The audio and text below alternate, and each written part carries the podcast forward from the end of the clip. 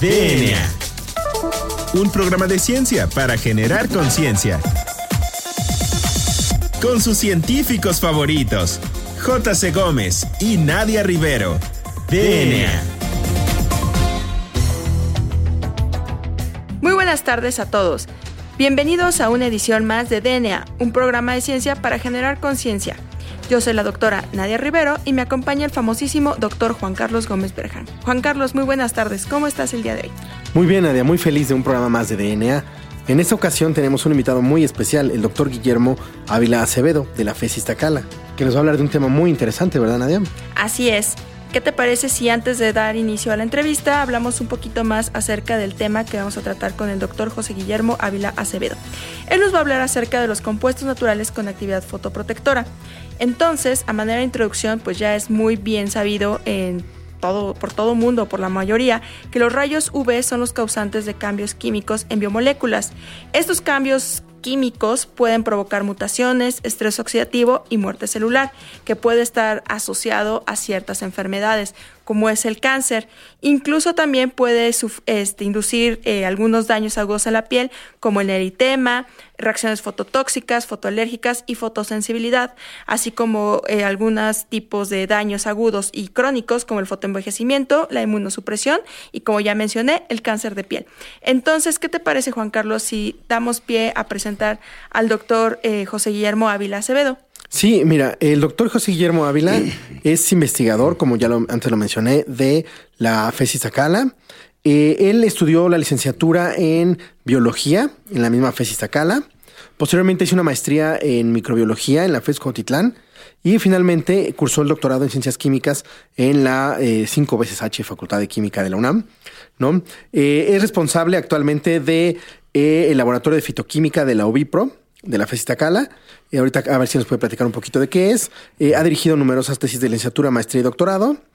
Y eh, ha publicado cerca de 82 artículos de investigación en diversos medios, tanto en revistas indexadas eh, internacionales como en nacionales. Tiene ocho capítulos de libro y es miembro del ESNI desde 1999, es nivel 2, y en 2016 se le otorgó el premio estatal de Ciencia y Tecnología por parte del Gobierno del Estado de México.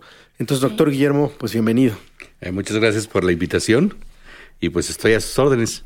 Perfecto, pues entonces vamos a comenzar con la entrevista. Doctor, ¿qué nos podría decir que es un compuesto natural para que nuestro auditorio pues esté un poquito más familiarizado con el tema antes de ya pasar de yendo a los compuestos este fotoprotectores? Sí, mira, un compuesto natural es aquel que se extrae de algún organismo vivo, ¿sí? O algún organismo muerto de la naturaleza. Hay compuestos naturales este, orgánicos y compuestos naturales inorgánicos.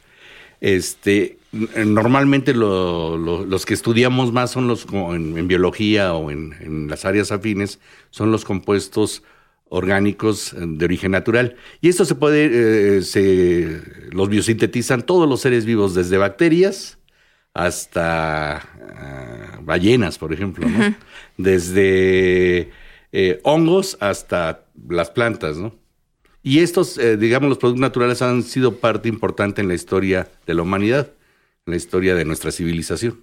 Ahora, ¿de dónde eh, se pueden aislar estos compuestos? Digamos que yo voy colectando una planta y de dónde la puedo aislar o cómo puedo aislar este compuesto. Pues mira, este, las plantas tienen muchos compuestos extraíbles. Este, un producto natural puede ser una molécula grande o una molécula chica. A lo que yo me dedico son las moléculas más, más o menos pequeñas, que les llamamos metabolitos secundarios, que provienen del metabolismo primario, pero que son los, los compuestos que, que tienen que ver con la evolución de los, de los organismos. Por ejemplo, en las plantas son las que les dan el color o los aromas, ¿sí? O digamos los, los sabores, ¿no? este, muchos de estos compuestos que son metabolitos secundarios los hacen las plantas para eh, cuestiones de defensa o ataque. ¿sí? Entonces son bien importantes desde el punto de vista de la, de la evolución de los seres vivos, ¿no? Este... Pero, por ejemplo, podría decirse que cuando tomamos un té estamos consumiendo este, metabolitos de estos secundarios. Claro que sí. O por ejemplo, cuando uno hace un té, por ejemplo, de menta, este, desde que uno hace la infusión, eh, eh, la, planta, este, le podemos extraer de ahí los, los compuestos volátiles, que es lo que hace el olor, lo que, el olor ¿no? y, que, y también algunos que no son tan volátiles y que quedan solubles en, en, el, en el té, en, en, el agua, ¿no? Este, ya desde ahí estamos consumiendo eh, productos naturales. Entonces era como una manera de poder aislarlos, ¿no? A, través de, hecho, es una, una, una, forma de aislarlos. Este, eh, eh, se utiliza mucho la preparación de infusiones en el trabajo químico para poderlos aislar, ¿no? ¿Sí? Muy bien. Pero cómo se aíslan, pues es dependiendo, ¿no? Del fin. Este, eh, por ejemplo, en nuestro caso que, que estudiamos metabolitos secundarios con propiedades fotoprotectoras y antioxidantes, lo que hacemos es, vamos al campo, ¿sí? Y, ahí hacemos pruebas, micropruebas para no, para estar seguros de, que la planta los produce, ¿no? ¿Cuáles son esas micropruebas? Son, es, es extraer poquito más de, material con diferentes solventes y después hacer un barrido en el espectro UV. Mm. Aquellas, aquellos extractos que, que, absorben entre 280 y 360 nanómetros son los que utilizamos. Pero además de esto, esos extractos deben dar reacción positiva a la, a la prueba de antioxidantes, porque normalmente los, los compuestos que, que, son, que tienen potencial de foto, fotoquimio protección son aquellos que absorben en el UVB, en el UVB, que es de 280 a 320 nanómetros, y aquellos que son antioxidantes. Entonces, este, hacemos los extractos y hacemos extractos de diferentes partes de la planta. Ok, para ver en qué parte de la planta están más concentrados. Doctor, y por ejemplo, estos que hay, eh, digo, para el público en general, que a, veces va uno y dice, este jugo contiene o es rico en antioxidantes, ¿a qué se refiere? Porque son también derivados de, plantas, ¿no? Sí, claro. Por ejemplo, los, los antioxidantes naturales son varios tipos de, moléculas, ¿no? Tenemos ahí a la vitamina E, sí, que es, este, esa es eh, ubicua en muchos, en todos los organismos, ¿no? Pero también tenemos este compuestos tipo flavonoide, que son antioxidantes, ¿no? Este, o también hay, tienen vitamina C, que también son, es un producto natural, ¿no? Este, esos tres, esos tres que les acabo de mencionar, eh, los, los conocemos muy abundantemente en el mundo de las plantas. Mm. Algunas plantas tienen, por ejemplo, más vitamina C o, algunos frutos, ¿no? Algunos tendrán más este, flavonoides y algunos otros tendrán más vitamina E. Muy bien, doctor. Y entonces, ahora sí, ya que sabemos que es un compuesto natural y cómo se aíslan, ¿qué son los compuestos fotoprotectores? Ah, mira, este, los compuestos fotoprotectores tienen que ver con la historia de los organismos en la, en, la biosfera. Eh, recuerde, recordemos que, que al, al, inicio de la historia evolutiva del planeta, pues llegaba mucha radiación ultravioleta. Entonces, los, los primeros seres vivos, o, o si vemos la escala evolutiva, desde las bacterias y los protozoos ya hacen compuestos fotoprotectores. Estos se llaman este, micosporinas. Y las plantas, las plantas y los animales también hacemos este, compuestos fotoprotectores. En nuestro caso hacemos melanina, que nos protege precisamente del daño por radiación ultravioleta. Pero nosotros como animales nos podemos mover, podemos ponernos a la sombra y las plantas no. Las plantas tienen varias estrategias. Por ejemplo, hacen compuestos que reflejan la luz, que son una especie de este, bloqueadores solares. Pero también hacen sustancias que absorben la luz ultravioleta. Esos son los interesantes. Normalmente esos compuestos son derivados de, de, unos aminoácidos que se llaman aminoácidos aromáticos y que son la tiroxina y la fenilalanina. Entonces, este, dentro de esa ruta de biosíntesis se generan unos compuestos que se llaman fenilpropanoides y también otro, otro tipo de compuestos que se llaman flavonoides. Sí. Dentro de estos hay algunos que son, que absorben dentro, dentro del espectro UVB, que es de 280 o 320, que es la radiación que causa el eritema y el cáncer, ¿sí? Pero que también son antioxidantes. Ok. ¿Por qué buscamos antioxidantes? Porque la luz ultravioleta, aparte de generar mutaciones en el DNA, también genera estrés oxidativo. Entonces, si tenemos moléculas que, digamos, cumplan las dos funciones, pues tenemos ahí compuestos que les llamamos fotoquimio protectores. Entonces, eso es lo que hacemos. Bueno, y pero me llama la atención, o sea, el, las plantas generan esos compuestos para ellas protegerse del, mismo, de la misma luz UV. Entonces, la idea es aislarlos, estos compuestos, para eh, eh, utilizarlos? Aislarlos, aislarlos para, para, para ver la posibilidad de usarlos primero como filtros solares, ¿no? Sí. Este, eh, de hecho, hay unos que, pues compiten con los, con los filtros solares sintéticos. ¿En qué Ah, aspecto? En que la mayoría de los que estamos, por ejemplo, en mi caso trabajando, son biodegradables. Esto es, o sea, este no le hacen daño al medio ambiente. Y ahorita sabemos que muchas de las playas este, donde va el turismo, eh, pues prefiere que la gente use filtros solares naturales. ¿no? Así Entonces, es. este, Ah, ese es- sí. este va, va para allá. Pero también eh, este, eh, en, en este, en esta investigación también estudiamos los mecanismos de protección, ¿no? que son este, complejos y muy este, fascinantes, ¿no? O sea, el- sí. La, la cuestión de la investigación, de, de, de ver cómo protegen estas, estas sustancias a nivel molecular es, es realmente interesante. ¿no? Sí. Así es. Bueno, de eso vamos a hablar en la Mm, siguiente sí. parte de la entrevista. Pero a mí me llama la atención lo que mencionaba de estos compuestos que son capaces de absorber la luz UVB Sí. y después, ¿cuál es la función de estos? ¿La almacenan y la utilizan para, como una fuente de energía? Mm, ¿O cuál es la función de Este, estos? la- la luz ultravioleta que llega aquí eh, a la Tierra es la UVB, la UVC se queda en la capa de ozono. Y la UVA tiene varias funciones en los seres vivos. Por ejemplo, en el caso de nosotros, la UVA sirve para la síntesis de vitamina D, que es súper necesaria para el metabolismo del calcio. Así es. Sí, este, pero la, la VB, esa, esa sí es deleteria, esa sí causa daño. Las plantas, como no se mueven, hacen sustancias para protegerse de esa. Sí, y normalmente son moléculas que, que son anillos aromáticos conjugados con una doble ligadura fuera de él.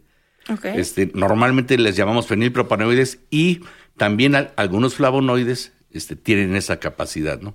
De, Ok. de- de- de absorber luz ultravioleta. Y hemos encontrado que algunos de ellos este, también son antioxidantes. Miren, las plantas son muy económicas. O sea, normalmente en la síntesis de un compuesto se gasta mucha energía.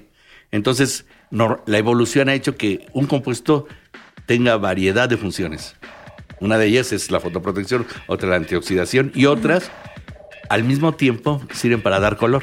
Ah, mire. Pues muy interesante. Muy interesante, doctor. Pues, ¿qué le parece si dejamos ahorita hasta aquí la entrevista y vamos a continuar la siguiente parte hablando acerca más de estos fotoprotectores, como ya mencionamos, de cuál es la actividad fotoprotectora y en qué modelos in vivo, in vitro es que se prueba. Entonces, a todo nuestro auditorio, no se despegue de su radio, ya regresamos a DNA, un programa de ciencia para generar conciencia.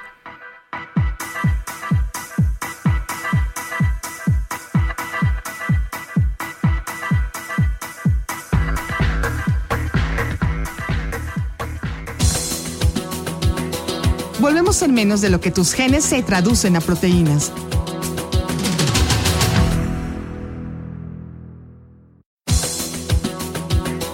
Ya recargamos ATP.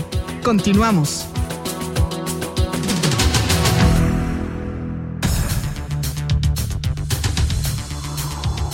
Bueno, pues ya regresamos a DNA, un programa de ciencia para generar conciencia. Entonces les recuerdo que estamos platicando con el doctor José Guillermo Ávila Acevedo sobre compuestos naturales con actividad fotoprotectora. Entonces, doctor, en la parte eh, anterior nosotros platicábamos acerca de los compuestos fotoprotectores y cuáles eran sus actividades en las plantas. Entonces, la pregunta que yo le había hecho era si cuando captaban eh, los rayos UVB, estos compuestos eran capaces después de transformarlos como donadores de electrones para otros procesos metabólicos de las plantas. Mira, más que, que, que tra- que transformar o que haya liberación de electrones, hay excitación. Ah, O sea, las dobles ligaduras pasan a un estado que se llama eh, antienlazante y generan otras nuevas dobles ligaduras, de tal manera que, por ejemplo, estas moléculas como los fenilpropanoides pasan a un estado quinónico. Pero cu- y cuando deja de haber eh, irradiación de luz ultravioleta, regresa al estado original. En ese paso, lo que sí genera en el medio es un poquito de calor, o sea, de, de radiación infrarroja. ¿Sí? Entonces, lo que hacen es absorber una energía para excitarse y liberan energía que ya no es, ya no es de la, de la intensidad, bueno, de la magnitud como para hacer daño en el DNA. claro. Ah, ¿sí? Muy pues interesante. sí. ¿Y cómo se evalúa la actividad eh, fotoprotectora? Digamos, ya encontraron una molécula que parece que tiene esas características. ¿Cómo le evalúan? ¿Qué modelo Eh, experimental? mira, usan? tenemos varios modelos. Eh, Usamos bacterias. Este, por ahí eh, antiguamente se utilizaron las radios ultravioleta para generar mutagénesis en las, en las bacterias y después usarlas para fines biotecnológicos. Nosotros eh, hicimos una variación de ese, de ese modelo. Usamos, este, tenemos el modelo y usamos los fotoprotectores precisamente para, para medir el no daño de la luz ultravioleta en las bacterias. Desde el no daño hasta la, la, la, esta, la ausencia de muerte celular. Y posteriormente hacemos este, eh, estudios agudos y crónicos de la, de la fotoprotección, fotoquimioprotección en modelos animales. Estamos utilizando uno- unos ratones que son que están hechos para eso, se llaman, son los, los importamos de Estados Unidos. Bueno, los importábamos, ahora, actualmente ya tenemos una cepa mexicana. Ah, qué ok. bueno. Los importábamos de Estados Unidos y son, eran de la cepa SKH1, eh, eh, hechos exclusivamente para eh, estudios de, Para estudios de de- fotobiología. Entonces, este, eh, eh, eh, los experimentos agudos es básicamente irradiarlos con lámparas de luz ultravioleta en el, en el UVB, este, por una radiación más o menos la equivalente a estar un día en la playa. Ok. y, y- y- y- y- y determinar si nuestros compuestos pueden proteger del eritema, por ejemplo. Del eritema y del este, de la quemadura solar, ¿no? ¿Y qué tal han sido los resultados probados? Sí, pero, o sea, ratones? particularmente como alguna planta que hayan ustedes No, pues eh, encontrado, hemos trabajado este, varias plantas. Por ejemplo, este, eh, la de mi tesis doctoral, que o sea, de- tengo que agradecer al, a mi gurú académico, que, que es el doctor Alfonso Ro- Romo de Vivar. Este, desde ahí empecé yo a trabajar con, con sustancias que, que eran fotoprotectores. Me llamó mucho la atención. Estamos trabajando en una planta que se llama Tepozán. El tepozán, que es- su nombre científico es Budleja cordata. Hay varias especies de budlejas. Hay una otra que se llama escordioides, que era la que yo estaba trabajando en aquel momento. Y me llamó la atención de que eh, la gente la usaba para protegerse de la quemadura en el cuello. Esta planta crece en, en- en la zona de Matehuala y de, y de Nuevo León, en la zona desértica. Entonces, este, normalmente la gente se transporta en, en- en bicicleta y usaban el extracto para cubrirse de la quemadura, ¿no? Entonces me llamó la atención, lo, lo observé y dije, voy a ver qué pasa con esto. Y empecé a hacer modelos, ¿no? Este, estoy hablando de 1998, ¿no? Después sí, ya empezamos a trabajar y este, aislamos los principios activos, publicamos los trabajos y hemos encontrado otras plantas. Por ejemplo, la ya publicamos un trabajo sobre Lipia gravi- gravioles, que es el orégano mexicano. Y este es muy interesante porque México es el principal productor de orégano en el mundo. Oh, muy interesante. Eso es, es muy, muy interesante, ¿no?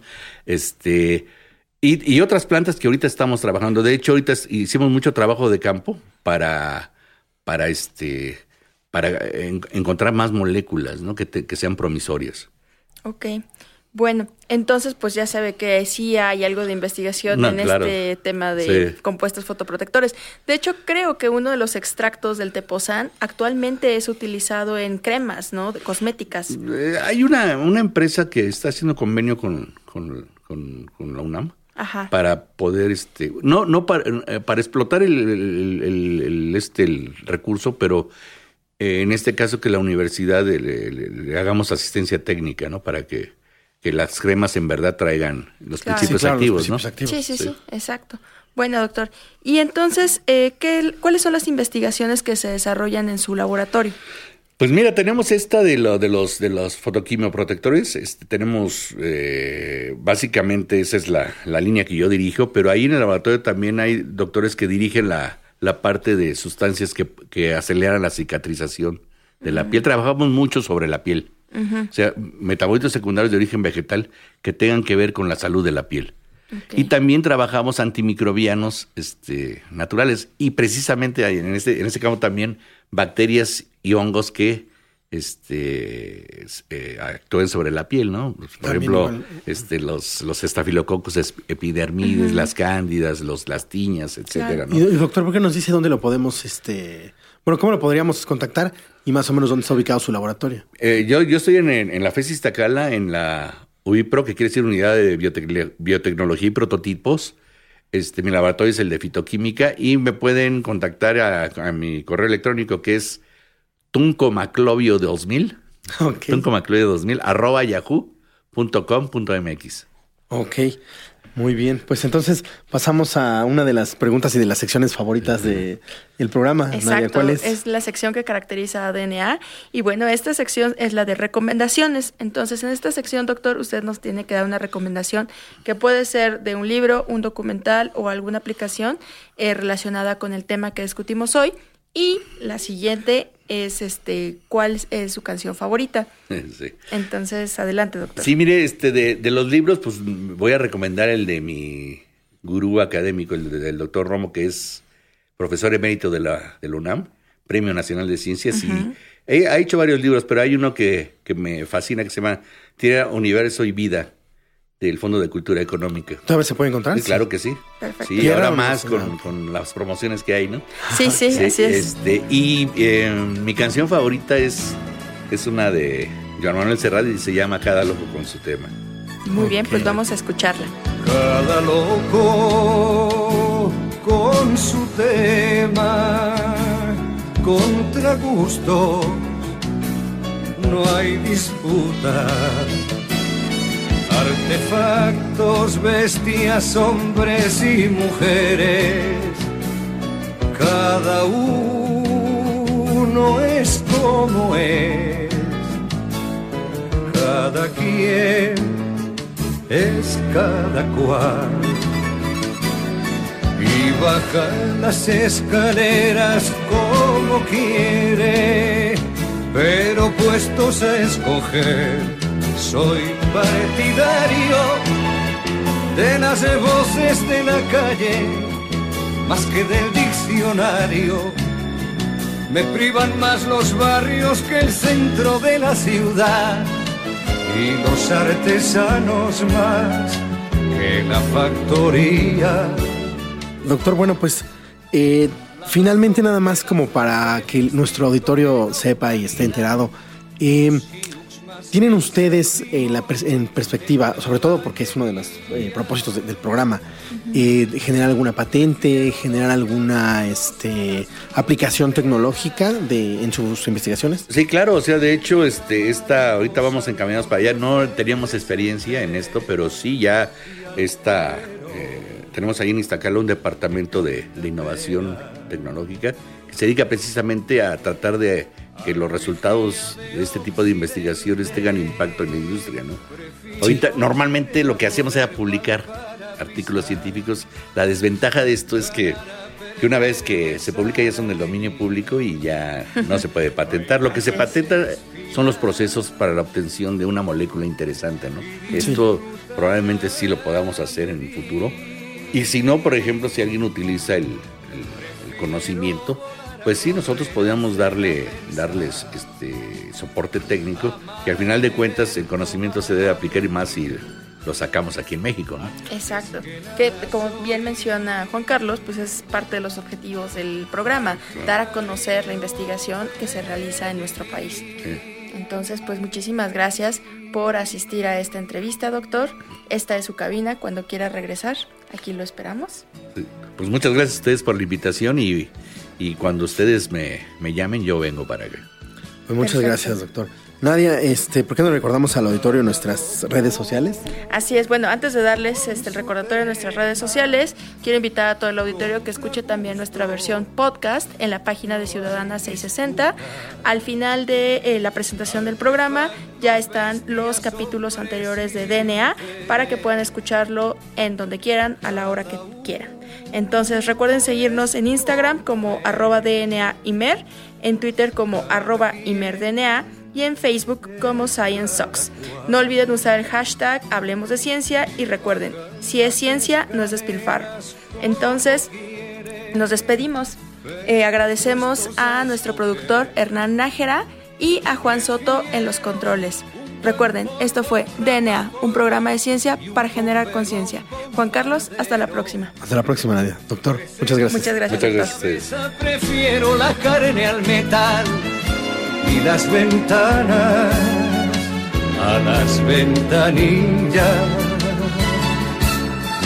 El lunar de tu cara, la pinacoteca nacional y la revolución a las pesadillas.